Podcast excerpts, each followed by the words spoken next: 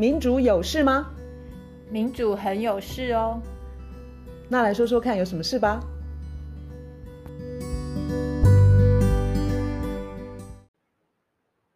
嗨，我是苑韶，我是倩怡。今天我们要讲气候。对，又一次要讲气候。我们将来还会很常常讲到气候。台湾这几天只要呃下午下大雨啊，然后一下稍微久一点，我就我就开始在想说，拜托拜托，不要有有水灾或一些那种因为水带来的灾难。你看台湾这短短这几个月，这几个月里头，我们。已经感受到呃缺水，然后呢又水太多，然后那个水库水多到要泄洪，这个是气候异常带来的结果吧？对啊，我觉得这个已经很明确了。嗯，但实际上气候变迁跟人为直接画上等号，其实是最近呃全世界的领导人不得不承认跟面对，可以这么说吗？对啊。必须承认的，虽然说这这个事实我们已经知道很久了，但是但是因为曾经有那个世界上大国的领导人一直说，哦，这个跟人为不一定有关系哦，你们不要扯太远了。可是今今年的八月九号，IPCC 的最新报告，来罗老师，你跟我们提一下来的。嗯哼，就 IPCC，它从一九八八年开始，它就会集合一大群，应该是就上千位的科学家一起来。读很多，就是当前一年，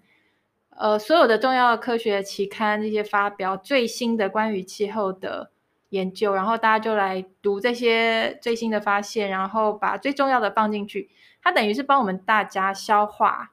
最新、最先进的、最重要的气候科学相关的知识，然后把它消消化好之后，他们会做一份报告出来。从一九八八年开始，每隔个五六年、六七年就会有一份。然后今年这个是第六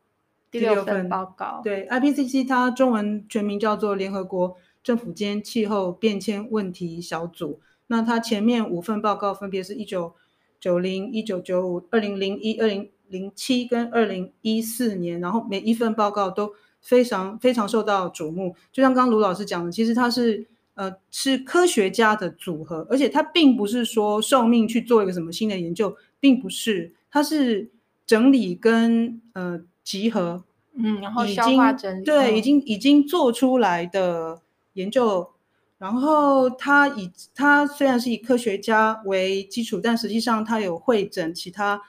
呃跨领域的学科的专家，然后这一次八月九号发布的第六份报告，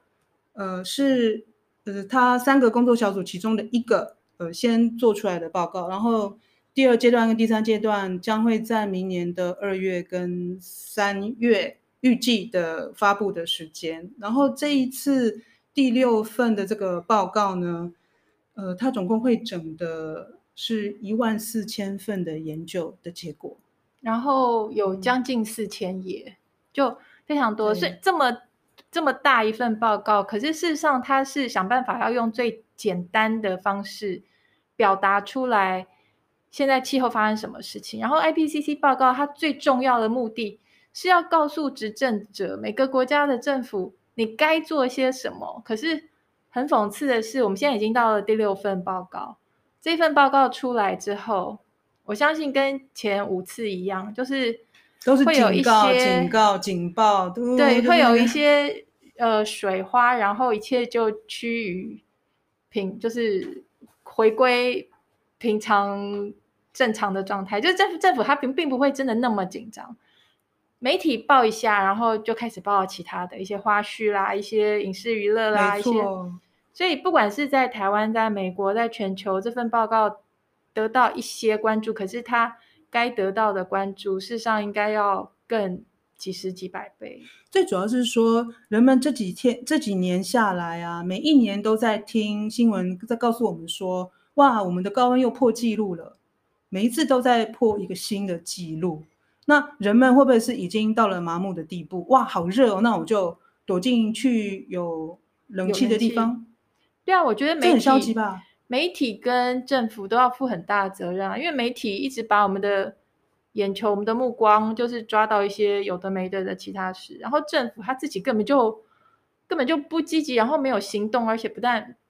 其实我应该要讲比。没有行动还要更糟啊！他根本就是反其道而行。就是这个报告已经今现在是第六次，而且每一次都更严峻。这一次不是联合国秘书长，哇，他身为一个政治人物讲这样子很严重的话，我都蛮讶异的。就联合国秘书长古特雷斯，他用一个红色警警戒吗？红色警报。嗯哼，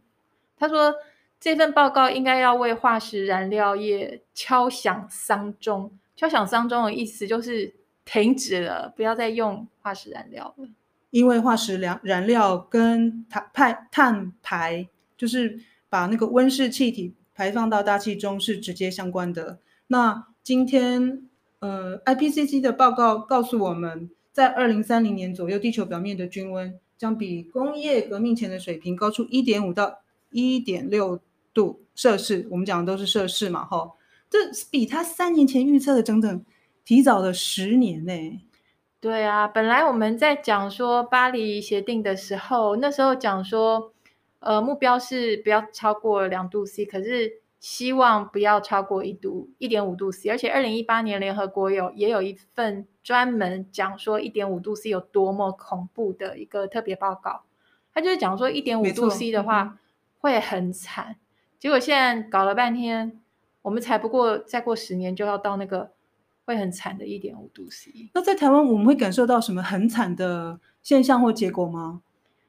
我觉得现在嗯一下雨就就有灾情，然后也有死伤。我觉得我们已经在就像你刚刚讲的，一下旱灾，一下水灾，然后接下来还有高温，就是环境被破坏的程度是我们已经很难想象了。我我其实非常不愿意像今年，你知道，今年七月中旬发生在欧洲，呃，德国跟比利时这些地方，这莫名的恐怖的的那种水患。你知道，那个大家想到德国就觉得说啊，他们很重视环保，然后他们是个什么工业啊，现代化啊。我我我看到一个小故事，我我就觉得很沉重欸，就是有一个。就是那个河河流旁边那个小村庄的一个像村就镇长这样子的人，他就说到了半夜，他母亲他母亲住在河流旁边，也就是他小时候住的地方。他母亲看到那个房子一一个接着一个的倒，然后他给他儿子简讯，就是说我不知道我能不能够撑过这个晚上。可是他儿子他自己都躲到那个，就是因为他的他自己住的区也淹水，他躲到屋顶上，他没有办法去救他母亲。嗯，结果真的隔天他就只能等着收尸。然后我就觉得这个这个事情，我真的觉得非常非常沉重。就是他，你看我们这个年龄好了，就是有生之年，小的时候哦，可能很高兴的唱着说“我家门前有小河”，结果那个小河可能是变成一个巨杀人兽，对，杀人的的猛兽的怪兽。现在到处的那个野火也是很可很可怕啊，地中海沿岸，然后加州啊什么。烧个不停哦，对，所以表现在台湾会变成是什么样子，我我我都很不愿意去去想象。对，而且这份报告里头，他有提到一个东西，就是虽然说报告可以大概抓一个时间，说什么时候会破几度破几度，可是他们里头有讲一个说，假如说突然出现一个剧烈的转折点，就是譬如说。譬如说像，呃，因为一直暖化，然后冰盖突然的崩解，然后海平面会突然上升十几公尺。这个汪老师他有讲过，像格陵兰的冰如果融化的话，那个就是淡水就入海，然后海平面就会突然上升，或者是有十亿吨的呃十亿吨碳的永冻土，永冻永冻土就是本来是。呃，它把碳锁在它的那个冰土里面了。对，甲烷。然后，假如说今天你暖化暖化的话，这个永冻土不动了，它就是把就溶解了，所以里面的那个温室气体就释放出来，全都大喷出来的话，这样会突然有一个突然剧烈的变化。那这就这份报告里头，它只有警告说有这样的情形，可是它没有办法去计算。然后，或者是说亚马逊森林，其实亚马逊森林它已经从人类的净吸碳的一个功能变成一个净排碳的一个功能，因为把它破坏的太严重，它本来那个吸碳的功能已经现在已经低于它碳排的功能，所以这一切都是非常坏的消息，很糟糕。就是不管是土地，然后海洋，然后森林，他们以往就是吸碳的那个功能都已经被我们破坏了。对，他们本来是我们的盟友，是可以救救我们的，然后我们一直打他，一直打他，一直打他。我们把我们的盟友给打得鼻青脸肿之后，我们的盟友，我们这些在大自然的，不管是森林、土壤、海洋，他们现在没办法帮我们。哎，怎么办？我我总觉得好像有生之年，哎，这样讲有生之年会不会很怪？可是就是说，我们看到的难民真的好像越来越多了，各式各样，然后又要增加那个气候难民了。对啊，就是。呃，好像是说二零五零年前有两亿什么之类的，反正他们要到哪里去呢？对啊，哎，所以嗯，这份报告就是基本上比前面五次还要更恐怖，因为就是因为前面五次大家的态度都是哎好可怕，然后第二天就恢复正常，碳排的碳排，然后政府的决策一样是就是哦跟原来差不多哦，经济我们要拼经济，我们要发展，然后一切都趋于。跟平常一样，所以再隔个五年七年，下一份报告当然会更恐怖。那卢老师，你会不会觉得在台湾，大家总觉得说，哦，我们是不是躲在这个角落是一个净土？然后呢，国际间也没有来掐着我们的脖子说要我们履行一定的，你知道吗？承诺，台湾可以这样子吗？台湾不可能啊，因为。其实国际间现在慢慢要提一个叫做碳关税嘛，就是你出去的东西，假如说你台湾生产的这个东西，它本身碳排非常的高的话，慢慢国际国际间在形成一个共识，就不管是欧盟或是美国，它之后你这高碳排的东西要卖给人家，那个税就会特别重。这个是一个。再来，我在想说，我们一般一般人就是听到一个什么 IPCC 的报告，我们会觉得，好啦，那个虽然很。可怕，然后可是毕竟那个很遥遥远，就是我我谁啊？我跟那个报告有什么关系？我只能默默的，就是叹气，或是我默默的害怕。可是我们今天要强调一件事情，就是不是这个样子，是因为这一次的 IC 呃 I IPCC 的报告，它里头有一个最亮眼的最佳男主角。嗯哼。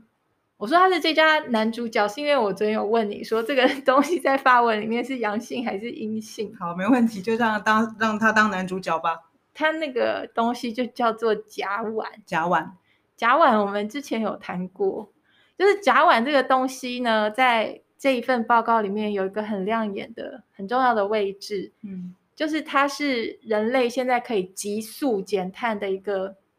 算是一个救命的绳索。假如说我们可以很快的把这个超级恐怖的嗯温室气体减下来的话，嗯，那我们就可以活命，就大家就可以生存几率会提高非常多。这个为什么跟每一个人都很有，而且是全台湾每一个人都很有关系？嗯、是他给我们一个实力点，是因为这个甲烷跟我们接下来十二月的一个早教公投，它几乎百分之百重叠。嗯哼。因为早教公投这件事情，就是关乎台湾要排放多少甲烷。嗯哼，那因为之所以会这样，是因为早教公投是早教要被破坏的原因，是因为要建一个接气站。接气站就是迎接天然气，我们从国外买天然气来作为我们发电的燃料。天然气的主成分就是甲烷。甲烷，所以等于是我们要。增气，我们要政府的能源政策是我们减煤，可是我们增加天然气。好，今天 IPCC 的报告告诉你说，天然气请不要增，天然气请减，因为它是甲烷。甲烷是我们的共同敌人。对，所以等于是一个对撞，就是政府的能源政策建造更多的接气站，包括三阶、四阶、五阶，跟联合国告诉我们说，人类还要好好活的话。请让化石原料走向终点吧。对，这是一个完全就是对撞、完全相冲突的两件事。所以这是为什么我觉得 IPCC 这份报告跟我们一般人并不遥远，因为我们接下来有公投，我们的公投我们就可以利用这个机会去想办法把台湾政府一心想要排到天空去的甲烷，我们用公投把它挡下来，我们不要排那么多甲烷。如果我们真的要做一个台湾 can help 这样子的角色的话，那我们就要知道，天然气发电其实我们就是帮助让更多的甲烷释放到大气中。对，为什么甲烷这么的可怕？是因为两个特性，一个特性是它的增温效果太强了。假如说二氧一单位的二氧化碳，它像是盖了一层棉被的话，嗯，一单位的甲烷，嗯，它就像盖了几十层、上百层的棉被，它一下子就可以把太阳照进来的热整个锁在地球表面。是，所以它是一个比二氧化碳恐怖非常多倍的，嗯，几十倍、上百倍的一个温室气体。它的另外一个特性是对我们来说是呃有利的，它另外一个特性就是。甲烷排上大气之后，它散的比较快，大概十年左右，嗯，停留的时间比二氧化碳还要短。对，这就告诉我们说，我们现在赶快努力减甲烷。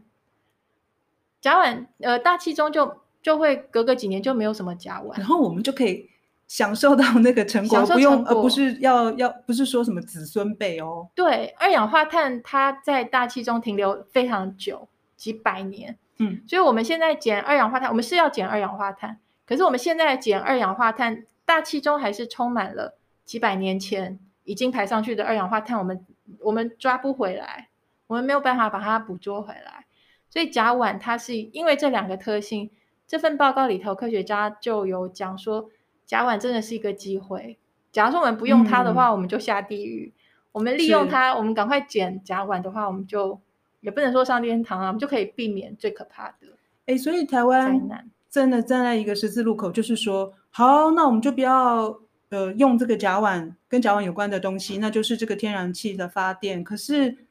现在政府告诉我们，就说能源转型，我们要做能源转型。可是我们真的没有其他的选项吗？对啊，我觉得很讽刺的事情就是，这个 IPCC 的报告出来没隔几天，就看到一个新闻，八月十三号的新闻讲说。就是早教啊，早教行动联盟他们有向呃最高行政法院申请停止那个三阶的建造，因为这个三阶的建造，它就是整个环评的过程啊，整个资讯的公开的程度等等等各方面都都不不公开，然后不透明，然后不正义。结果这个新闻是说最高行政法院他们。就是驳回了这个申请的申请，呃，停止执行的申请。然后我看到它里头的一些解释，我觉得真的好讽刺哦。你在这个 IPCC 报告出来告诉你说这地球真的快要完蛋的时候，你看到这些，嗯，最高行政法院他们他们提出来的解释，他是说原告，也就是说这个早教行动联盟。嗯他说：“你没有能够举出实际的数据、数据，或者是因果机转的具体解释，然后来厘清说这样子开发，然后盖三阶，对于早教生态系影响的程度跟范围。然后你也没有证明说是不是造成永久而且不可逆转的摧毁。因为 IPCC 的报告太多页了，所以他根本来不及看吧。”他说。他说：“这个早教的联盟，你没有能够证明说，我这个盖下去的这个三阶，它是不是造成永久不可逆转的摧毁？也就是说，它有可能是造成永久不可逆逆转，有可能不是。那我们现在不知道，所以就盖下去吧。我觉得你这个放在 IPC 的 CC 的这个背景里头看，这真的很讽刺，因为这基本上是现在人类就是，哎，我不知道这样破坏下去，我到底是不是真的。”会毁灭，嗯，那我先破坏吧。我觉得这个看在 IPCC 报告出来之后，看到这个这个新闻，就觉得非常的难过。就是我我无知，但是我就让你看到，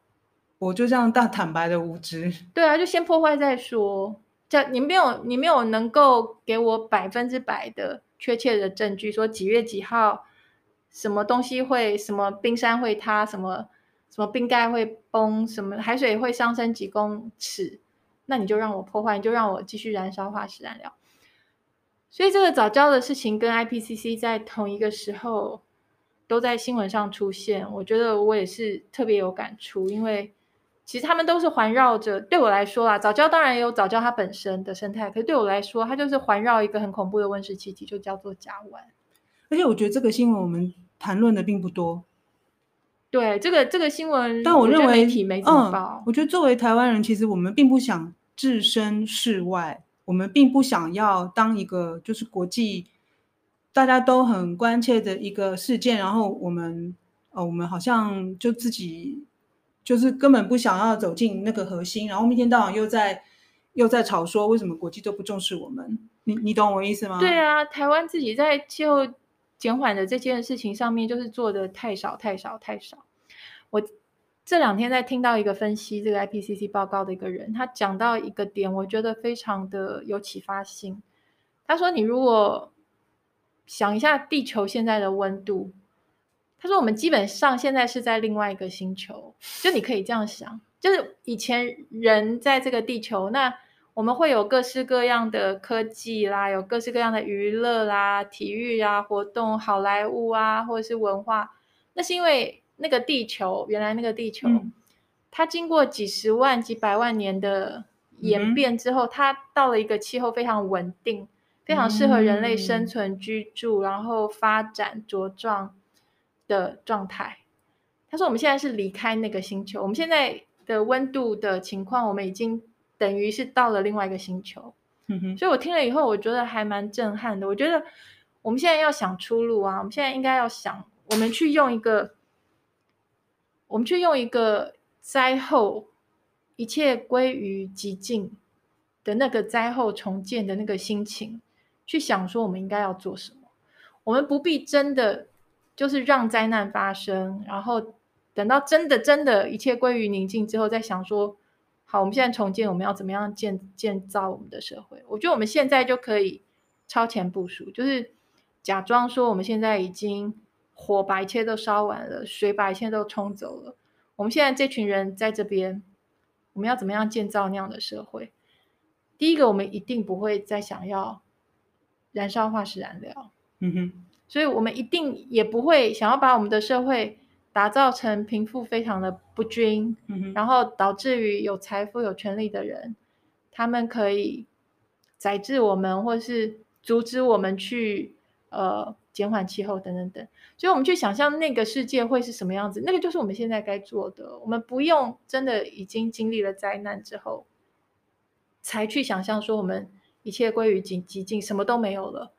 的社会该是什么样。我想问一个跳脱的问题啊，嗯，就是如果有其他朋友说，哎、欸，你们的节目这样，你是不是在反开发啊、反进步啊？我们就是要盖更多的呃工厂去去提供全世界所需要的晶片。我就是要吹冷气，你你你们你们说这个不能盖，那个不能盖的，那你们是在反开发喽？我是啊，对，我觉得其实。就是好，满地都是晶片的台湾，跟气候，哪一个是鸡蛋，哪一个是石头？嗯，就是我们现在可以有全是，我们可以有满坑满谷的晶片，嗯，或是我们的，我们也是那个石化业的很厉害嘛，我们的石化业王国，我们有很多很多的塑胶，好了，我们有满坑满谷的塑胶，满坑满谷的晶片，然后。极端气候谁比较厉害啊？这个到底是极端气候要让路，还是就是气候要让路给台湾，还是台湾现在的产业政策要让路给大自然？所以，我们台湾需要更多的讨论。绝对，我觉得整个产业政策跟大家的思维跟媒体啦，我觉得媒体主流媒体，他们当然都是因为他们是商业媒体，所以他们要有广告来源，广告来源广告嘛，就是。要有更多的经济活动，更多的买卖，更多的消费，可是那一切都在造成我们的生存机会不断的在减少。今年气候的议题还没结束，就那就是因为今年十一月有一个缔约国大会嘛，就是 COP、嗯、COP 二十六，今年预计是呃十一月在英国苏格兰格拉斯哥举行。然后我国啊，先前呃，总统蔡英文已经说，哇，我们要争取这个参加这个这个 CUP 呃二十六，嗯哼，所以它呃呃气候可以持续是一个话题，我希望能够有更多的讨论。你怎么看这个台湾参加 CUP 这个议题？我觉得台湾自己的国内的温管法啊修法啊，或者是我们的能源政策啊，先搞好再说吧。我觉得急着在国际上在那边，我们的碳排，台湾人均碳排跟台湾人均用电都是在差不多第十一名、十二名这么、嗯、这么名列前茅。所以我觉得你一天到晚把这些所有的机会都拿来让世界看见台湾，事实上更踏实一点。你真要让世界看见台湾，你就诚实一点。你看我们的碳排这么烂，你看我们的呃气候政策这么烂，你就赶快在内部自己先把它做好。其实这边我我呃稍微提一下，我看到的一个可能的出路就是，你记不记得我们在讲那个法国黄背心运动的时候，我们有讲说有很有效的气候减缓政策，就是譬如说重重税，就是重重的去课碳税跟能源税。可是像黄背心运动那个，就是你如果重重的磕碳税、能源税，你会打到一些劳工阶层啊，就是一般普罗大众，因为他们的不光是油油会涨、电会涨，他们的所有的物价都会涨，所以他们的日子就会很难过。其实现在慢慢有一些讨论，就是说，就是重科税，然后这个科来这个收来的钱就是普发，不是不是政府收进去说要做什么政策，不是。你这收来的钱就是普发，所以你因为油涨电涨，让老百姓呃消费变得高这件事情，马上因为普发这件事情，就会等于是一种帮助，一种补助。这个的另外一个好处是，它同时把那个贫富差距可以缩小，因为不管你今天是中油的董事长、台电的董事长、台塑的董事长、台积电董董事长，那个普发也有你的份。就是 你也拿到那个普发，可是那个普发是平均分摊。嗯、可是我如果只是一个，呃，我是一个小贩，或是一个我是计程车司机，我也拿到这份普发。是所以它等于是把那些碳排大户、用电大户，一方面遏制它，然后原本这个不可能嘛，原本这样，因为一定会有提高它的成本嘛、啊。对，原原本像黄背心就是这样。嗯、可是现在一旦有普发这件事情之后，马上那个借口就不存在了。所以这个，我想我们以后可以找时间再把一些讲这一方面的学者他们提出来的呃论点，我们可以再整理、再再讨论。嗯，哇，我是觉得民间有很多的想法，然后提出一些创意，然后帮忙矫正。嗯、呃，现在政策上面有些偏斜的部分，所以我我我觉得不管是民间啊、呃公民团体啊、NGO 也好，能够呃激发更多的讨论，然后政府也应该用一个比较开放的心态。嗯哼，就是译著，就是更多的讨论，然后从任何一个方向都有更多的讨论，这样子不是更好吗？对，然后就请大家要多关注气候，因为你不关注也不行了，因为现在就是已经打到我们身上了。气候是一条呃不讲不归路也很怪啦，但就是会一直一直持续下去的一个讨论。对，如果我们什么都不做，它就是恶化恶化，一直不断恶化下去。而且每个人都可以参与啊！你看哦，气候的议题，不管是产业嘛，然后社会经济啊，嗯、然后政治，然后文化，对，我觉得真的是有很多面向都可以参与。所以我想，不管你的专业是什么，你要去参加 NGO 公民团体，然后你要投票，投票可能是 还有一段时候，投票给呃，就是关心呃气候环境议题的候选人，或者你也可以成成立一个 NGO 或公民团体，一个协会。来激发更多的讨论，没错。我希望我们的社会是这个样子，对，大家一起来，好，太棒了。OK，下回见，下回见，拜拜。